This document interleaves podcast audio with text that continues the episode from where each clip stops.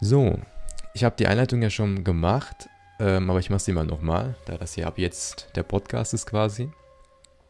Wir haben im gestrigen, nicht gestrigen, letztes Sorbet haben wir über die Pflicht geredet, wo man den Mund aufmachen sollte, wo man reden sollte, wo es am besten ist, wenn man etwas sagt. Wobei das unüblich ist. Alle wissen, dass Schweigen Gold ist. Ähm, und das wollen wir heute behandeln, und zwar die Pflicht der Zunge zu schweigen. Warum Pflichten? Imam Ghazali, wir lesen ja aus dem Buch Al-Ghazali, das Elixier der Glückseligkeit.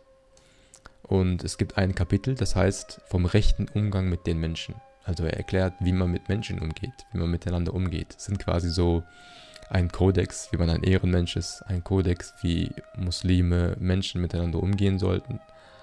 Ähm, ja, so Kniegeregeln, könnte man sagen. Und die Pflicht, die wir, es gibt unterschiedliche Pflichten und die Pflicht, die wir heute besprechen, ist die Pflicht der Zunge zu schweigen. Um, dann fange ich auch an, an zu lesen. Kannst du die Seiten auch gleich nennen? Ja, Seite 97 ist das. Die Pflicht der Zunge ist bald eine Pflicht zum Schweigen, bald eine Pflicht zum Reden. Reden hatten wir ja letztes Mal. Die Pflicht des Schweigens besteht darin, dass du von den Fehlern des Bruders schweigst, sei es in seiner Gegenwart, sei es, wenn er fern ist, sondern, sondern tust, als ob du nicht davon wüsstest. Ferner darin, dass du nicht widerredest dem, was er sagt, und nicht mit ihm streitest, noch rechtest, und dass du ihn nicht aushorchst, nicht noch ausfragst nach dem, was er gerne geheim halten will. So eine kurze, ganz kurze Zusammenfassung im ersten Satz ist das. Die einzelnen Sachen werden später erläutert. Ähm, ich habe gerade Abla Bescheid gegeben. Ich hatte ihr auch Bescheid gegeben. So. Und das erste, was auch schon kommt, ist einer der Sachen, die ich richtig gerne habe. Ähm, und zwar, es geht hier darum, dass du ihn nicht aushorchst, noch ausfragst. Es kommt nämlich eine gute Kniegeregel, an die sich eigentlich jeder halten sollte.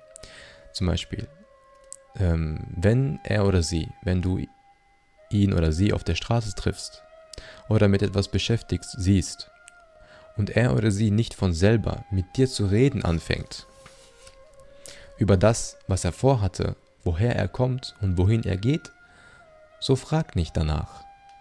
Denn vielleicht wäre es ihm lästig, davon zu reden, oder er müsste dir eine Lüge sagen. Wir haben letztes Mal ja auch besprochen, wie wichtig es ist, dass man seine Fehler geheim hält. Dass man, nicht, dass man seine Fehler nicht weitererzählt, dass man sie verdeckt und die Fehler von Freunden ja auch verdeckt. Ähm, und da kommt diese Kniegeregel mit rein. Und zwar, er sagt, dass man, wenn, jemand, wenn man jemanden auf der Straße trifft, allein da fängt es schon an, dass du die Person, deine, deine Kollegen, deine Freundin nicht fragst, hey, wo kommst du eigentlich her? Oder wohin gehst du gerade?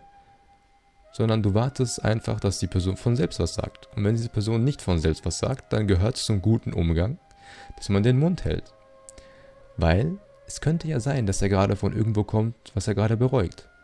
Dass er gerade von irgendwo kommt, was eine Sünde war.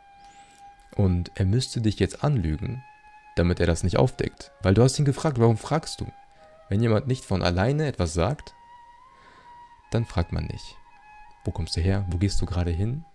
Ja, das ist die erste Kniegeregel. Ich finde, das ist ähm, so was Kleines, aber Feines.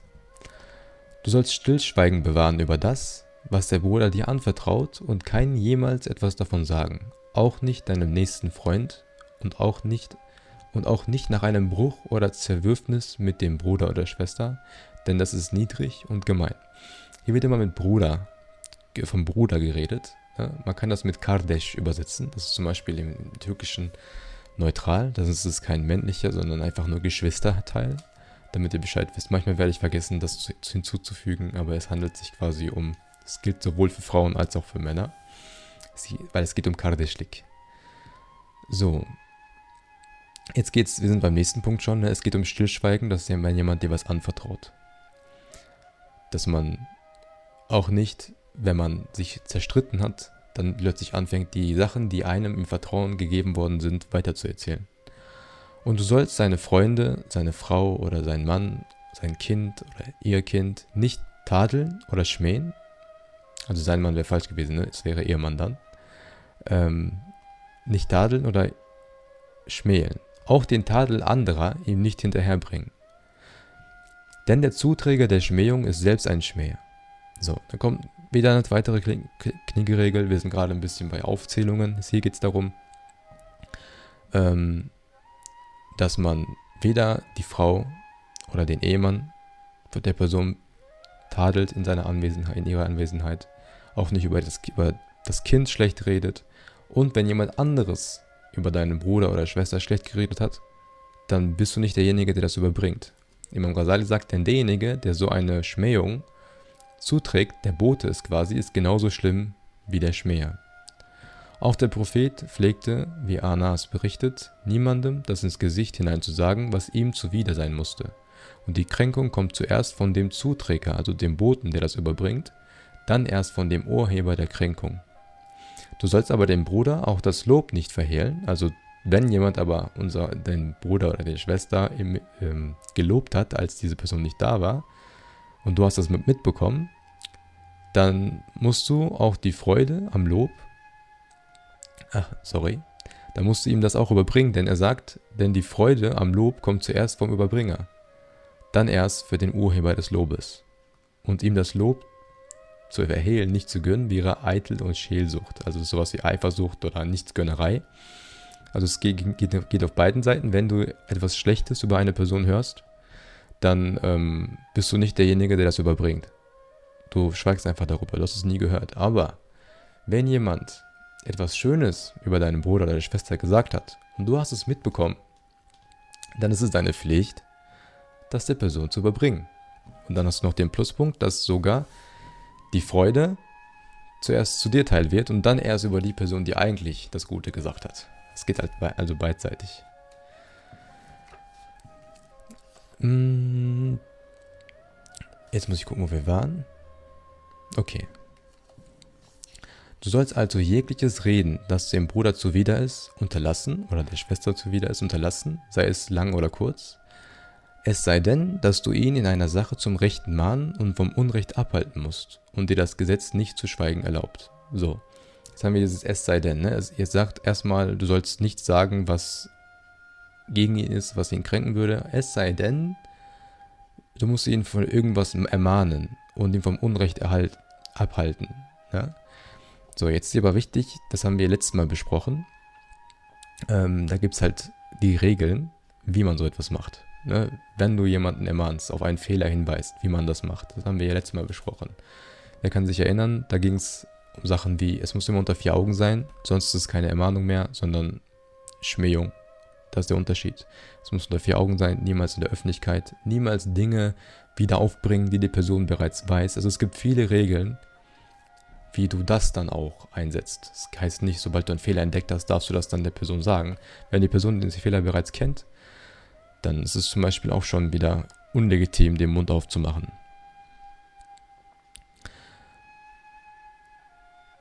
Sonst, okay, dann sagt man, dann geht nämlich weiter, dann, dann gilt es gleich, ob es ihm angenehm oder zuwider ist, denn dann erweist du ihm in Wirklichkeit eine Wohltat, wenn sie ihm auch als Übeltat erscheinen mag. Okay, da haben wir ja gerade besprochen.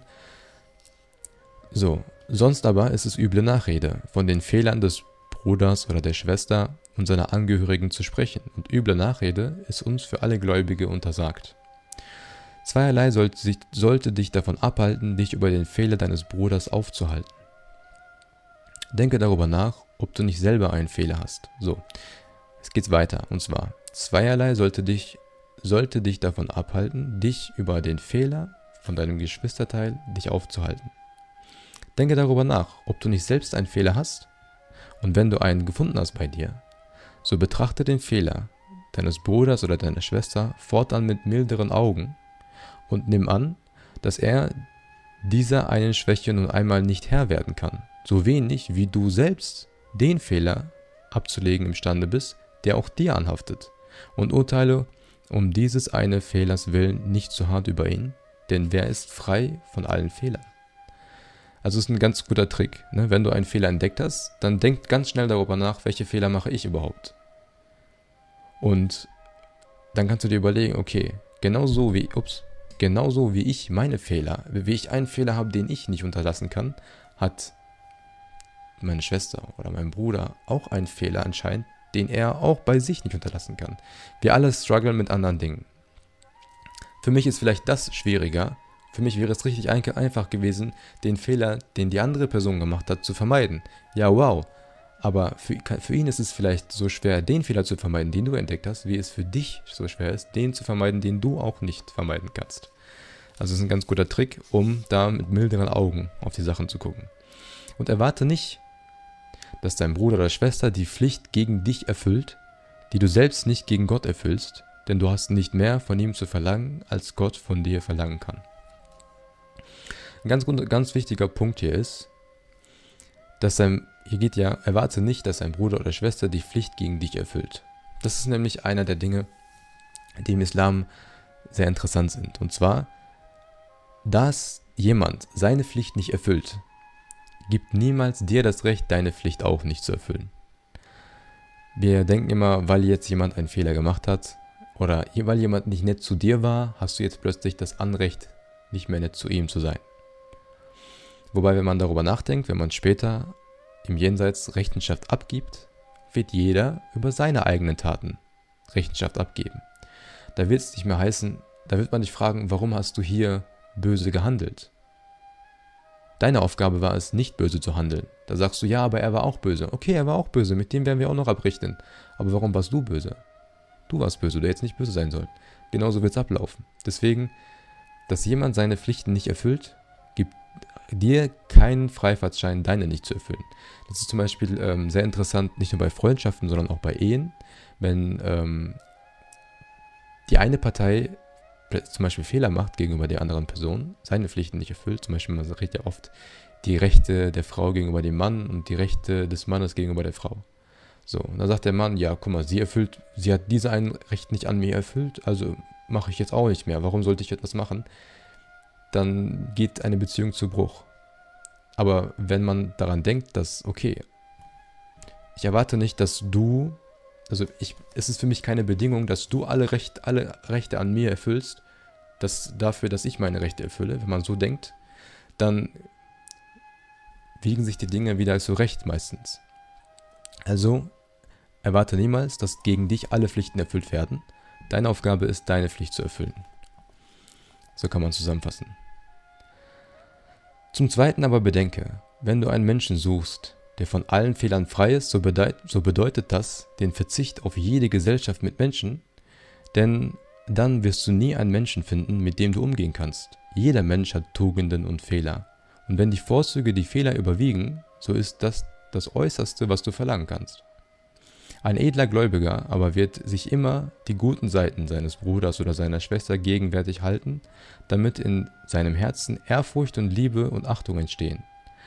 Ein niedrig gesinnter Heuchler aber achtet immer nur auf die Fehler und Schwächen. Ibn al-Mubarak sagt, der Gläubige sucht für den anderen stets Entschuldigungen, der Heuchler aber sucht immer nur nach Fehltritten. Fudail sprach, die Ritterlichkeit besteht in der Vergebung der Fehltritte der Brüder oder Schwestern.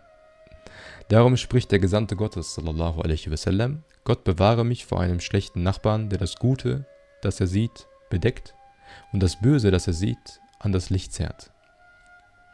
Also ein paar Facts von Imam al-Ghazali. Er sagt, du wirst niemals mit Menschen klarkommen werden, wenn du die ganze Zeit nur nach Menschen suchst, die überhaupt keine Fehler haben. Jeder Mensch macht Fehler. Und deine Aufgabe ist es, Entschuldigungen für die Fehler eines Menschen zu finden und ähm, die guten Seiten immer im Vordergrund zu halten. Es gibt keinen Menschen, den man nicht wegen dieser Eigenschaften loben und wegen jener tadeln könnte. Imam Shafi sagt, es gibt keinen Muslim, der Gott ganz gehorsam wäre, ohne je, ohne je gegen ihn zu sündigen, und keinen, der immer gegen ihn sündigte, ohne ihm je gehorsam gewesen zu sein. Wessen Gehorsam aber seine Sünde überwiegt, der ist als gerecht zu betrachten. Wenn er einen solchen Mann schon im Verhältnis zu Gott als gerecht gelten lässt, wie viel mehr musst du ihn dann im Verhältnis zu dir aufgrund eurer Freundschaft als gerecht gelten lassen? Also Imam Ghazali sagt, wenn Imam Shafi schon jemanden im Auge Allahs als gerecht sieht, wenn die guten Taten die schlechten überwiegen, wie, wie lässig musst du dann sein, wenn es um deine Freundschaft geht, wenn Allah Ta'ala das schon in Ordnung sieht? Wie es nun deine Pflicht ist, mit deiner Zunge von den Fehlern deines Bruders zu schweigen, so musst du auch mit den Herzen davon schweigen. Das heißt, nicht schlecht von jemandem denken. Denn das Schlechtdenken vom anderen ist üble Nachricht mit dem Herzen. Und auch die ist uns untersagt. Es fängt nämlich alles im Herzen an. Wenn man sich auch vornimmt, nicht schlecht zu denken voreinander, und jetzt überlegt mal, jeder in einer Community ist so drauf, man denkt immer extra nicht schlecht voneinander, was das für eine Harmonie und ein Zusammenhalt in einer Community hervorbringen würde. Deswegen sind diese Regeln wichtig. Diese Regeln ähm, sind einfach nur dafür da, dass Communities stark sind, dass man nicht gegeneinander ähm, ja, Groll hütet, dass nicht jeder hinter jedem eigentlich das Schlechteste wünscht, sondern wie bei einer Uhr, unterschiedliche Zahnräder müssen alle füreinander sein. Ähm, Moment, jetzt habe ich, glaube ich, ein Wort übersprungen. Einen Moment. Ich habe gerade gesehen, jemand wurde gemutet. Dein Bruder oder Schwester hat vielmehr ein Recht darauf, dass du sein oder ihr Tun nie zum Schlechten auslegst, solange es dir möglich ist, es zum Guten auszulegen. Im Islam gibt es das Prinzip von Suizan und Hüsnusan. Also einmal, ähm, also San heißt Vermutung, ne, San et Mek. Ähm, man kann immer das Gute vermuten oder das Schlechte vermuten. Deine Aufgabe ist es immer, das Gute zu vermuten. Wir gehen auch gleich genauer hier im Buch darauf ein, warum man immer das Gute vermuten sollte. Aber das einmal im, am Rande, immer ähm, niemals das Schlechte vermuten. Was sich aber sicher und durch Augenschein als schlechtes Tun erweist, sodass, es unmöglich sodass du es unmöglich verkennen kannst, da musst du ihm oder ihr, wenn es irgend geht, als Vergehen oder Vergesslichkeit zugute halten. Also wir haben ja erst gesagt, ne, solange es dir möglich ist, immer aus, im Guten auslegen, ne, immer vom Guten ausgehen. Du hast jemanden gesehen, der aus der Richtung kommt, wo eigentlich, ähm, keine Ahnung, eine Bar war oder aus einem Club. Ähm, dann denkst du dir, ah, der war bestimmt nur da, weil eine Straße weiter er was zu tun hatte und er kam nur, weil die Abkürzung von dort ist. So als Beispiel. Du legst es immer gut aus. Und er sagt, und Imam Ghazali sagt dann, und wenn es aber halt so offensichtlich ist, ne, dass du gar nicht mehr die Möglichkeit hast, da war noch irgendwas Gutes zu denken, dann sagst du dir, okay, das war vielleicht ein Fehltritt, ne, ein Vergehen, eine Vergesslichkeit, Erz, ein, ein Moment der Schwäche und hakst es dann so für dich ab. Denn ein solcher Verdacht kann entweder auf die Weise zustande kommen, dass man physiognomischem Schließen, was man physiognomisches Schließen nennt, das heißt, er kann von einem bestimmten Anzeichen ausgehen, wodurch der Verdacht notwendig hervorgerufen wurde und sich nicht abweisen lässt, oder er kann in einem Misstrauen, das in dir bereits liegt, einen Grund haben. In diesem Falle verführt dich dein Misstrauen dazu, die Handlung des anderen, die eine doppelte Deutung zulässt, ohne bestimmtes Anzeichen oder der schlechten Seite auszulegen. Das ist ein inneres Unrecht gegen die andere Person und in Bezug auf jeden Gläubigen untersagt. Denn der Gesandte Gottes spricht, sallallahu alaihi wasallam, Gott befiehlt, dass für den Gläubigen unverletzlich sein seines Bruders Gut und Blut und Ehre und dass er nicht schlecht von ihm denken soll. Und weiter, hütet euch vor dem Verdacht, denn der Verdacht ist das Lügnerischste, was dem Menschen seine Seele vorspiegelt. Also, was heißt, was war dieses physiognomisches Schließen? Was ja eigentlich, so wie ich verstehe, ist, ähm, wir spielen in uns, kennt, ihr kennt einer dieses Never Judge, ne? Wir spielen in uns ja Richter, ne? Wir haben meistens aber, wir sind so biased, wir haben in uns bereits ein Misstrauen wegen etwas Vergangenem und fällen dann ein Urteil automatisch, weil wir eventuell schon ein Gefühl hatten, und das nächste Indiz sorgt dafür, dass wir, das denken, dass wir uns denken, ah, bestimmt war das so. Ne? Aber es ist kein rechtmäßiger Prozess. Wir haben nicht das Bild von allem. Und Imam Ghazali sagt, du kannst nicht Recht machen, du kannst nicht darüber urteilen, du weißt es nicht, was wirklich passiert ist. Deswegen vermute niemals, hüte dich einfach dafür und fälle niemals eine Vermutung. Und dann kommt natürlich der Hadith von unserem Propheten, wo unser Prophet sagt, hütet euch vor dem Verdacht. Denn der Verdacht ist das Lügnerischste, was den Menschen seiner Seele vorspiegelt. Ne? jemanden zu verdächtigen, weil man was gesehen hat. Man hat nichts hundertprozentiges gesehen, aber hm, hat, er, hat er wohl das und das gemacht? Hat sie wohl das und das gemacht? Das unterlassen. Egal, wie einfach es für einen ist, egal wie sehr du dir das vielleicht vermutest, immer das Gute auslegen. Ähm, solcher Verdacht gegenüber den anderen verführt nämlich zum Spionieren und Nachspüren. Und der Gesandte Gottes sallallahu alaihi wasallam hat gesagt, spioniert nicht und spürt nicht nach, brecht nicht miteinander und kehrt euch nicht voneinander ab, sondern seid Gottes Diener als Brüder. Letztes Mal, ich weiß nicht, ob ihr, euch, ob ihr euch erinnert, hatten wir ja auch darüber geredet, dass man nicht nachspionieren soll, wie wichtig das ist, dass man nicht ähm, hinterher kramen soll, gucken soll, hm, wo geht die Person wohl hin?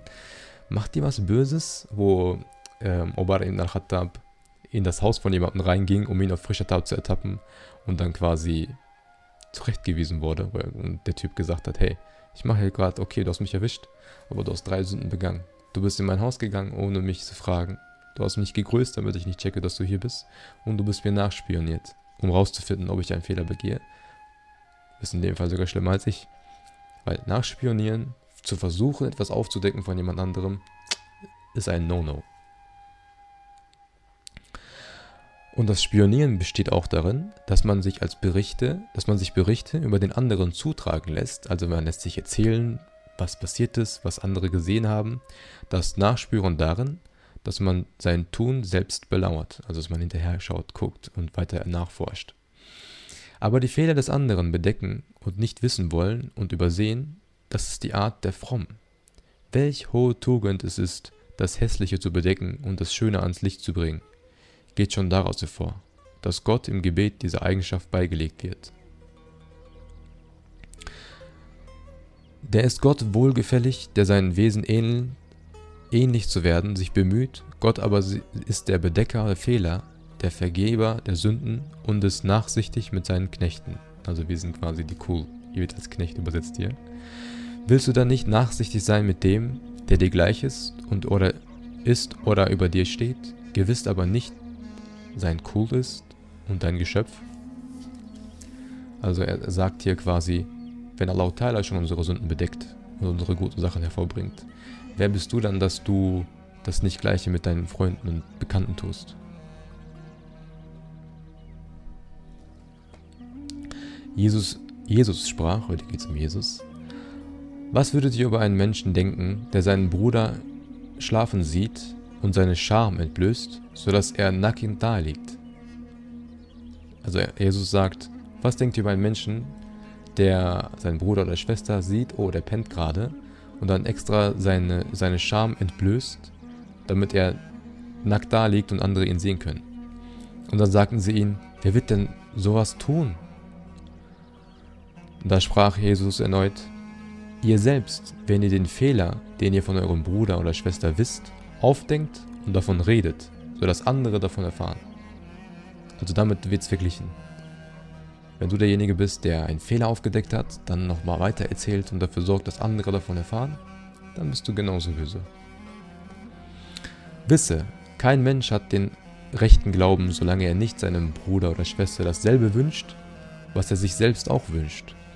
Und den Bruder und Schwester so zu behandeln, wie man selbst von ihm behandelt werden will, das ist die allerniedrigste Stufe der Bruderschaft, also Kardeschlik. Sicherlich erwartest du nun, sicherlich erwartest du nun doch von ihm, dass er deine Blöße bedeckt und von deinen Fehlern und Schwächen stillschweigt und würdest, und würdest sehr wütend werden und wenn er dich in dieser Erwartung täuscht. Wie befremdlich aber wäre es, wolltest du von ihm verlangen oder von ihr verlangen, was du selbst nicht gewähren willst. Was ist das denn für eine Musik gerade? Warte mal, ich muss mal die Musik ändern. Dachte, das wäre cooler, war es aber nicht. Ich mache mal das hier an. Genau. So.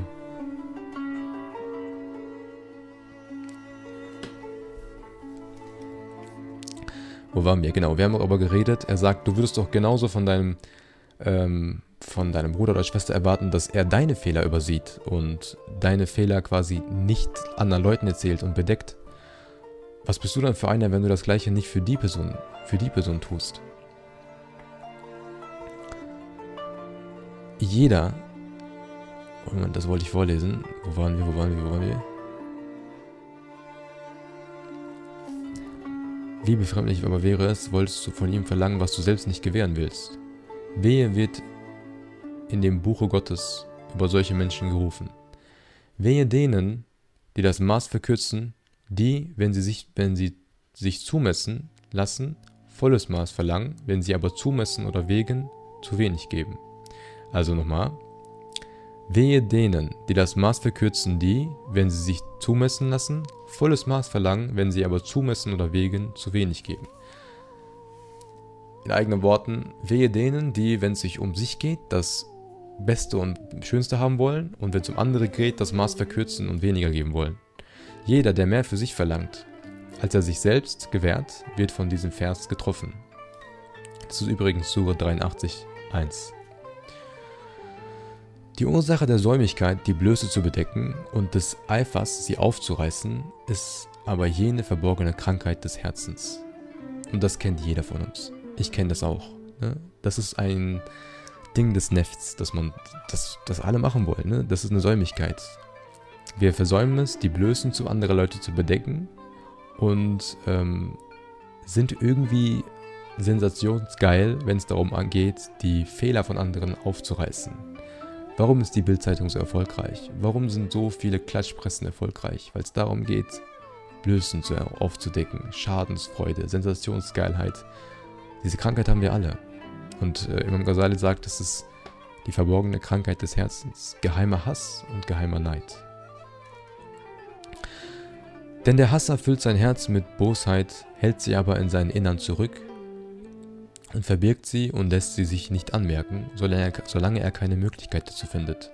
Er gibt sich aber die Gelegenheit, so löst sich die Fessel und schwindet die Scham, und das Herz strömt seine vergrabene Bosheit aus. Wo aber das Herz mit Hass und Neid erfüllt ist, da ist es am besten, sich ganz zurückzuziehen.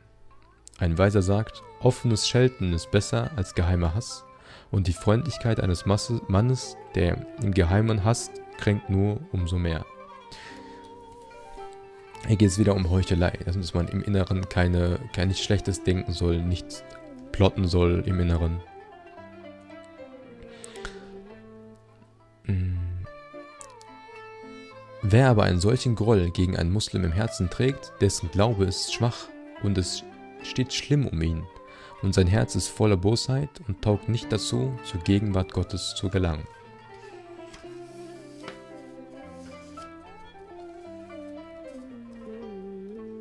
Nein, nicht anrufen, da geht live weg. Was los?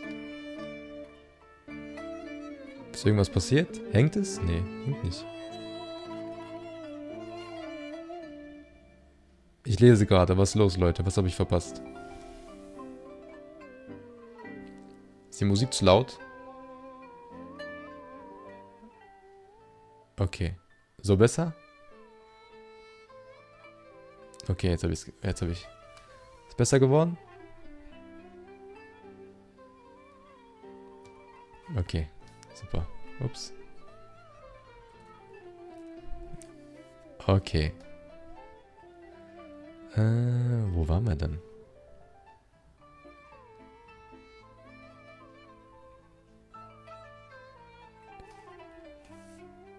Çekiyorum. Okay, Bruder. Wenn de çekiyorum. Wenn bei mir irgendein Fehler auftreten sollte, dann... Ich weiß nicht mehr, wo ich war. Ich bin vollkommen... Warte. Da doch zur Gegenwart Gottes zu gelangen. Oh, war richtig. Gut. Gut, dass ihr mir gesagt habt, es wäre blöd, wenn im ganzen Podcast dann die Musik zu laut ist. Weiter gehört zu dieser Pflicht, dass du das Geheimnis nicht verrätst, das dir Bruder anvertraut. Wie gesagt, wir hatten ja am Anfang diese Einleitung, diesen ersten Satz, und jetzt geht es genauer darum, mit dem Anvertrauen von Geheimnissen. Weiter gehört zu dieser Pflicht, dass du das Geheimnis nicht verrätst, das dir der Bruder anvertraut. Du darfst das Geheimnis ableugnen, auch wenn du dazu lügen musst. Denn nicht jeden Ort ist es Pflicht, die Wahrheit zu sagen, sondern so, wie es einem Menschen erlaubt ist, seine eigenen Fehler und Geheimnisse zu verbergen, auch wenn er dazu lügen muss, so darf er das auch für seinen Bruder oder Schwester tun. So, warum erlaubt Imam Ghazali sogar zu lügen, wenn es darum geht, die eigenen Fehler und Sünden zu bedecken? Er sagt sogar, es ist okay, wenn du sogar lügen musst. So wichtig ist es im Islam, die Fehler und Sünden nicht zu normalisieren. Wenn jeder offen und manchmal sogar mit Stolz erzählt, welche Fehler er doch begangen hat. Und wenn zu viele Leute über die gleichen Fehler reden, dann sinkt die Hemmschwelle, diese Fehler zu begehen. Sie werden zur Normalität, sie werden äh, kommen. Und immer wenn ein Mensch im Privaten kurz davor ist, den gleichen Fehler zu begehen, fühlt es sich dann nicht mehr so tabu an. Ich glaube, das Wort ist gut. Es geht um das Wort Tabu. Man gibt, es gibt ja so Themen, die man, so Tabuthemen, über die man nicht redet. Je mehr Tabu etwas ist, desto höher ist die innere Hemmschwelle, das Gleiche zu tun. Je weniger Tabu etwas ist, desto höher ist die Hemmschwelle, es zu tun, auch wenn man alleine ist. Und wenn alle über ihre Fehler offen und herzlich reden, ach guck mal, ich weiß, ich ist falsch, aber ich habe es dann und dann mal gemacht und weiß, weiß ich. Und das hört ein Kind dann von dem und von dem und von dem, auch wenn es kein Kind ist, manchmal auch bei Erwachsenen dann hat das Herz weniger Angst davor. So wichtig ist es in einer Gesellschaft, dass man falsche Dinge nicht normalisiert. Und zwar so sehr, dass Imam Ghazali sogar sagt, wenn es darum geht, deinen Fehler zu ver verdecken, dann lüg. Hast du schon mal das gemacht? Sag nein. Auch wenn du es vielleicht gemacht hast. Muss keiner wissen. Und Leute, genau so, fragt nicht nach. Hast du schon mal das gemacht? Hast du schon mal diese Sünde begangen? Frag nicht. Und wenn jemand den Fehler macht und dich fragt, dann sag nein. Auch wenn du es vielleicht getan hast. Lasst Fehler tabu bleiben. Und Imam Ghazali sagt sogar, wenn es darum geht, dass du weißt, dass dein Bruder etwas gemacht hat, dann darfst du auch für deinen Bruder Nein sagen, auch wenn es vielleicht stimmt. Richtig. Auch also nicht mit Fehlern stolzieren, sondern Reue zeigen und den Mund halten vor anderen. Genauso, Remesa. Und die Person, die es getan hat, bekommt Sünden, wenn die nachgemacht wird, sagt der Nächste. Richtig. Genau so sieht's aus. Du bist sogar, wenn wegen dir jemand eine geringe Hemmschwelle hatte und wegen deiner Erzählung vielleicht einen einfacheren Prozess hatte, das Gleiche zu tun, dann bist du mitverantwortlich. Ebenso sollst du auch nicht heuchlerisch deine gottesdienstlichen Übungen vor deinem Bruder zeigen und öffentlich tun, was sich im Geheimen zu tun geziemt denn in den Werken gibt es sich der Bruder ebenso zu erkennen wie mit seiner Person. Hier muss man anmerken, dass es hier nicht um die Fahrtspflichten geht, ne? Also nicht um die Dinge, die man ohnehin machen müsste, sondern um die Nachfehlersachen, die man freiwillig tut. Das machst du im Privaten. Ähm, da kann man natürlich auch unterscheiden, ob du Leute ermutigen willst und so weiter und so fort. Aber das gilt auf jeden Fall nicht für die Fahrtsachen. Die dürfen nicht tabuisiert werden. Es muss auch diese Dinge müssen normalisiert werden. Fünfmal am Tag beten. Das ist Standard. Da brauchst, das brauchst du nicht zu verheimlichen. Da brauchst du dich auch nicht schämen, wenn es darum, wenn du es tust, wenn du derjenige bist, der dann mal sagen muss, okay, ich gehe jetzt beten. Diese Passage würde ich da, würde ich das anmerken. wenn es um Pflichten geht, die man sowieso machen muss, wie fünfmal am Tag beten, dann macht sie vor, dann macht das, macht sie vor allem, denn es gibt kein Stolzieren bei Fars. Wir müssen das sowieso. Es ist keine, es ist eine Selbstverständlichkeit.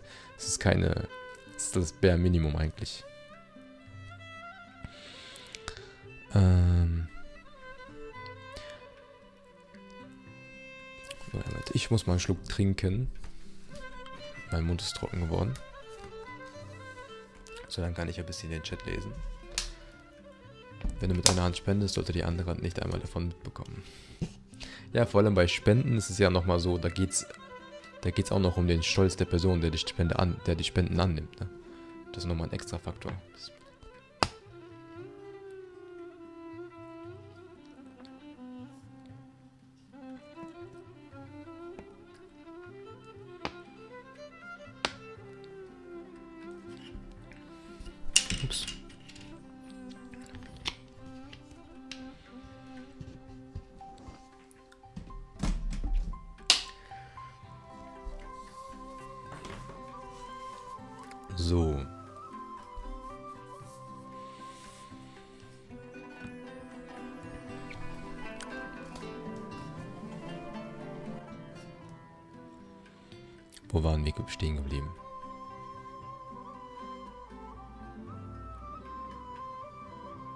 Ja, ich habe abgelehnt, trotzdem kam dieses Fenster. Ähm.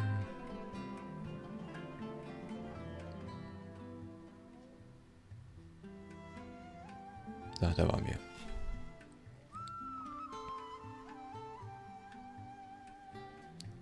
Es auch so, wenn du mit deinen Taten herumprollst, dass es auch an Servab sozusagen verliert. Ja.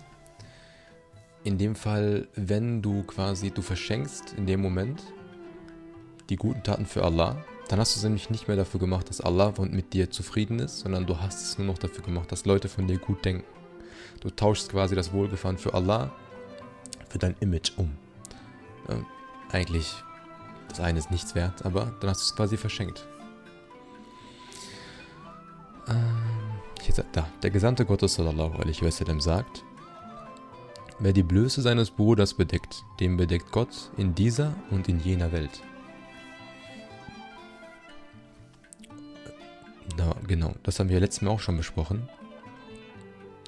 Wer die Blöße seines Bruders bedeckt, den bedeckt Gott in dieser und jener Welt. Und wiederum, wenn ein Mann einem anderen etwas erzählt und sich dabei nach rechts und links umschaut, so ist das wie anvertrautes Gut. Okay, das sind jetzt zwei Hadiths mit zwei unterschiedlichen Themen. Das erste Thema haben wir letztes Mal besprochen. Ich, vielleicht werde ich es irgendwann nochmal besprechen, weil ich finde das sehr, sehr wichtig. Ne, mit dem, ähm, dass Allah Ta'ala einen entblößt, wenn man andere Leute entblößt. Finde ich richtig schlimm. Ich kann mir das nicht schlimmer vorstellen. Es war ja ein anderer Hadith, wo es darum ging, dass selbst Dinge, die du im Geheimsten gemacht hast, von denen niemand weiß, die extrem peinlich sind. Jeder von uns hat mal Dinge gemacht, die einem extrem peinlich sind, die man nie wollen würde, dass die Mutter davon erfährt, der Vater davon erfährt, Freunde davon erfahren. Und diese geheimsten Dinge, mit diesen würde dich Allah Ta'ala blamieren, wenn du in diesem, in diesem Leben andere Leute blamierst. Wenn du in diesem Leben deinen Bruder, deine Schwester entblößt dann wird Allah Ta'ala dich aber aufs krasseste entblößen, im Jenseits, vor allen Menschen. Und du wirst dieses Schamgefühl haben. Deswegen sollte das eigentlich schon eine Ermutigung sein, niemanden zu entblößen, die Fehler anderer Leute zu bedecken, dafür zu sorgen, dass sie nicht ins Licht kommen. Aber gleichzeitig auch das Schöne, wer dafür sorgt, dass der Fehler eines anderen Bruders oder Schwesters bedeckt wird, der ihm hilft dabei, dass es nicht an die Öffentlichkeit kommt, für den wird Allah Ta'ala dafür sorgen, dass seine Fehler im nächsten Leben nicht an die Öffentlichkeit kommen. Und dass nicht darüber geredet wird. Wiederum, das ist wieder herzerwärmend und schön. So wichtig ist das. Dann der zweite Hadith, wie es weiterging. Wenn ein Mann einem anderen etwas erzählt und sich dabei nach rechts und links umschaut, so ist das wie anvertrautes Gut. Wir wissen, wie wichtig es ist, wenn dir jemand etwas anvertraut. Ne? Emanet im Türkischen, aus der Kultur kennen wir das. Wir müssen sogar besser darauf aufpassen, als, wir, als unser eigenes Gut. Und unser Prophet sallallahu alaihi wasallam sagt, wenn jemand dir etwas erzählt und dir nicht einmal, guck mal, das ist das Schöne daran, die Person sagt nicht, sagt nicht zu dir, erzähl das kein Bro, sondern nur, bevor er dir das erzählt, guckt er kurz nach rechts und links, ob noch jemand anders dabei war. Das reicht schon. Dann, ab dann ist es wie für dich wie anvertrautes Gut. Wenn jemand dir so etwas erzählt und vorher nach rechts und links guckt, sagt unser Prophet so ist das wie ein vertrautes Gut. Also du musst richtig drauf aufpassen und niemandem davon erzählen. Man hat gesagt, sagt Imam Ghazali, das sind jetzt ähm, alte ähm, ich weiß nicht mehr, ob das auf Deutsch Sprichwörter genau. Man hat gesagt, die Herzen freier Männer sind die Gräber der Geheimnisse und ferner, das Herz des Einfältigen ist auf seiner Zunge, aber die Zunge des Weisen ist auf seinem Herzen. Das heißt, der Einfältige kann nichts für sich behalten, sondern lässt die Leute alles wissen, ohne es zu merken. Darum muss man sich von den Einfältigen fernhalten und sich von ihrer Gesellschaft, ja von ihrem Zusehen hüten. Einer, den man fragte, wie er es mit Bewahren von Geheimnissen hielt, antwortete, ich verleugne den, der es mir gesagt hat, und schwöre dem, der, mir danach, der mich danach fragt, einen Eid darauf. Ein anderer sagte, ich verberge es und verberge, dass ich es verberge. Also ich verberge es und ich verberge, dass ich es verberge. Jetzt geht es gerade um quasi um Geheimnisse, die jemand einem anvertraut. Ibn el-Mu'atas sagt darüber in einem Gedicht. Gar manch Geheimnis ward mir anvertraut, ich übergab der Brust gleich einem Grabe. Ein anderer geht noch weiter und sagt, das anvertraute Wort in meiner Brust soll nicht nur dem begrabenen Toten gleichen, denn siehe die, die hier im Grabe ruhen, erwarten alle eins die Auferstehung. Vergessen will ich es, es sei, als könnte ich nicht auf eine Stunde nur ein Wort behalten. Also nicht mal wie, wie Tote im Grab, denn die kommen irgendwann ans Licht. Nein. Wenn du mir etwas anvertraust, dann wird das nie wieder rauskommen. So sagt der Dichter. So wichtig ist es. So macht es ein Ehrenmensch. Wenn dir jemand etwas anvertraut, dann ist es geheimer als die Toten im Grabe. Denn die werden eines Tages auferstehen. Aber dein, das Wort, was man dir vertraut hat, das nicht. Einer der Alten hatte seinem Bruder ein Geheimnis anvertraut. Als er ihn fragte, hast du es bewahrt, sagte dieser nein, ich habe es vergessen. Ibn Said Eth Tauri pflegte zu sagen, willst du einen Menschen zum Bruder nehmen, so entzürne ihn und lass dann einen anderen ihn nach dir und deinen Geheimnissen fragen. Wenn er dann Gutes von dir sagt und dein Geheimnis nicht verrät, so nimm ihn zum Freunde. Wir hatten ja am Anfang des Kapitels ja schon besprochen, dass selbst wenn man sich dann zerstreitet und auseinandergeht, dass man trotzdem dann nicht auf einmal anfängt, die Sachen, die ihm vertraut wurden, während man noch gut war, dann weitererzählt. Und Ibn Said Tauri sagt quasi als Weisheit, wenn du gucken willst, ob jemand ein guter Freund ist, eine gute Freundin ist, dann ähm, streite dich mit dieser Person und dann schick jemand anderes und guck, ob sie jetzt über dich ausplaudert. Wenn ja, dann ist kein guter Freund. Wenn nein, dann kannst du ruhig als Gefährten mitnehmen. Abu Yazid wurde gefragt, was mit, mit was für Leuten hältst du Freundschaft? Da sagte er, mit dem, der von dir alles weiß, was Gott von dir weiß, und es dann so verborgen hält, wie Gott es verborgen hält. Du nun sagte, nicht, nicht taugt zum Freunde, wer dich nicht von aller Schuld frei sehen möchte. Ist auch schön ne? dass man seinen Freunden quasi das gönnt, dass man nichts weiter erzählt, dass man von aller Schuld sie be beschützt. Das Geheimnis zu verraten, wenn man zürnt, also sauer ist, das ist niedrig und gemein. Denn dass man bei ungetrübter Freundschaft das Geheimnis bewahren muss, versteht sich von selbst. Also er sagt, er ist sowieso selbstverständlich, dass wenn ihr noch gut seid, dass ihr keine Geheimnisse weitererzählst. Und wenn du sauer bist, dann musst du beweisen, dass du ein guter Mensch bist und dann musst du, musst du die Sachen quasi geheim halten. Ein weiser Mann hat mal gesagt, nimm den nicht zum Freunde, dessen Gesinnung gegen dich nicht in vier Fällen gleich bleibt. In der Gunst und in der Verstimmung, in der Begierde und in der Leidenschaft. Also in der Gunst und in der Verstimmung, wenn es gut geht und wenn man verstimmt ist, bei der Begierde und in der Leidenschaft, in allen vier Fällen muss die Person gleich zu dir bleiben und musst du als guter Freund gleich bleiben. Darum geht's. So.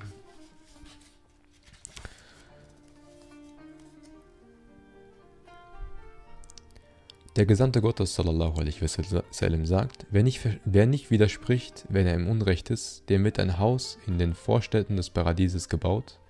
Wer aber dann Wer aber dann nicht widerspricht, wo er im Rechte ist, dem wird ein Haus in der höchsten Höhe des Paradieses gebaut.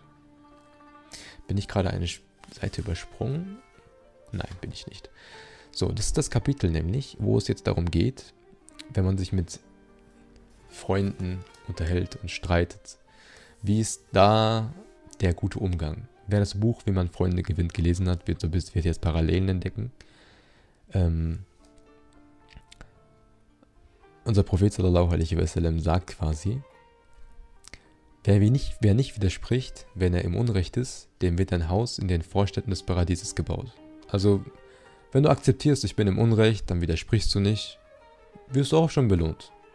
Ne? Wenn du sagst, okay, ich brauche mich nicht zu streiten, ich bin sowieso im Unrecht, ich brauche jetzt nicht wegen Stolz noch weitermachen in dieser Streitigkeit, dann kriegst du ein Haus in den Vorstädten des Paradieses. Wer aber nicht widerspricht und sagt, okay, obwohl er eigentlich im Recht ist, nur quasi um die Beziehung gesund zu halten, dem wird ein Haus in höchsten Höhe des Paradieses gebaut. Der wird noch besser belohnt dafür, dass er für Allah Ta'ala, für die Freundschaft quasi nicht widersprochen hat in dem Moment, obwohl er eigentlich Recht hatte und dann nicht mehr darum ging, Recht zu behalten. Das sagt er, obwohl doch eigentlich nichts zu widersprechen, wenn man Unrecht hat, eine unbedingte Pflicht ist. Ne? Also jetzt, das haben wir besprochen, wenn du sowieso Unrecht hast, ist es sowieso eine Pflicht, aber du wirst trotzdem belohnt. Für das Schweigen, wenn man Recht hat, verspricht er deshalb größeren Lohn, weil es der Seele härter ankommt als das Schweigen, wenn man Unrecht hat.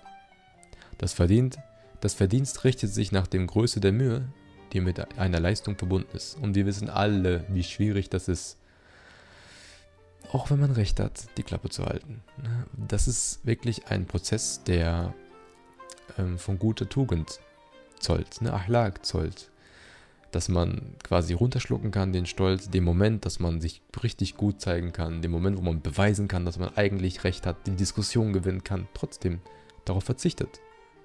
Darauf verzichtet, auf diesen sozialen Win verzichtet. Aber dann verspricht Allah Ta'ala dafür einen richtig großen Lohn.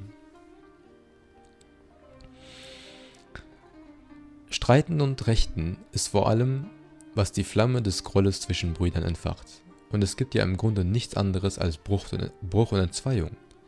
Denn man entzweit sich zuerst mit den Ansichten, dann mit den Worten und dann mit den Leibern.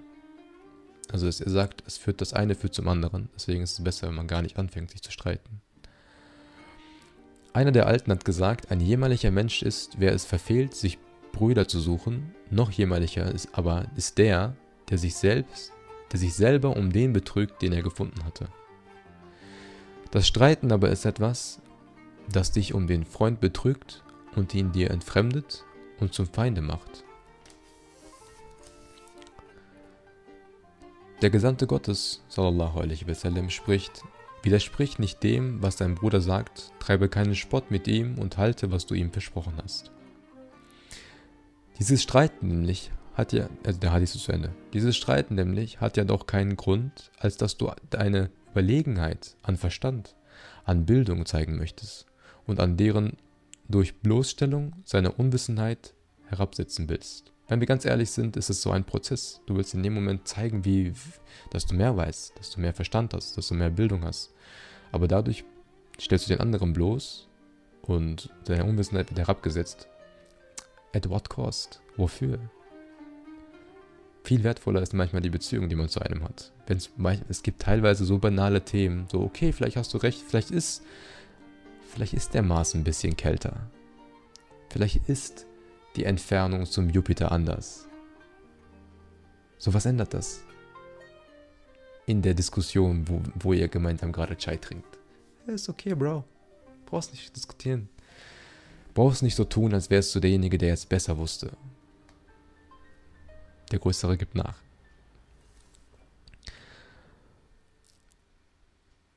Dann, also Imam Ghazali sagt damit, aber erhebst du dich, damit erhebst du dich halt ähm, über den anderen und bezeigst ihm deine Verachtung, beleidigst ihn und zeigst ihm in der Torheit und das ist doch offenbare Feindseligkeit.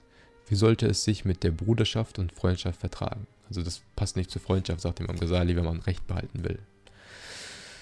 Wisse, der Bestand der Bruderschaft, oder Kardeschlik reden wir. Es geht ja nicht nur um Brüder, muss ich immer wieder erwähnen. Es geht auch um Schwestern hier. Es geht um Kardeschlik. Der Bestand des Kardeschlik beruht auf der Willfährigkeit in Wort und Tat und der liebenden Fürsorge. Abu Othman el-Hiri sprach, der Bruder, den Brüdern willfährig sein, ist besser als die Fürsorge für sie und es ist so, wie er sagt. Willfährig habe ich übrigens geguckt, heißt so etwas wie, dass man bereit ist, ohne Bedenken für die andere Person einzuspringen, für die andere Person da zu sein. Ja, das war es auch heute mit dieser Passage. Wir haben einige Dinge besprochen.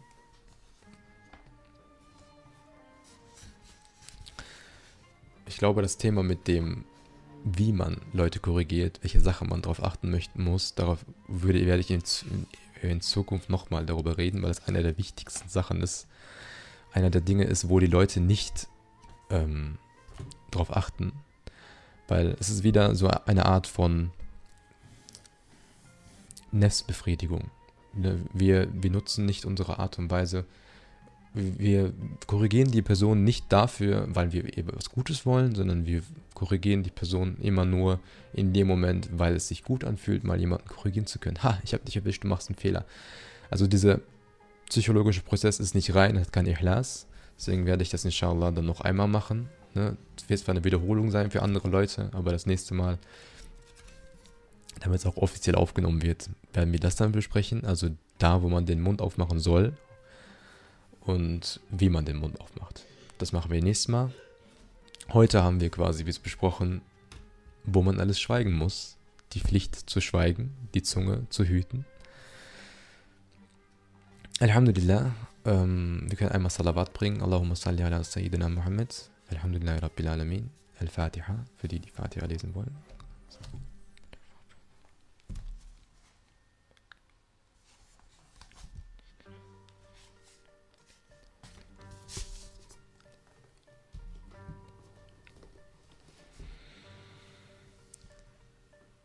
So, Alhamdulillah.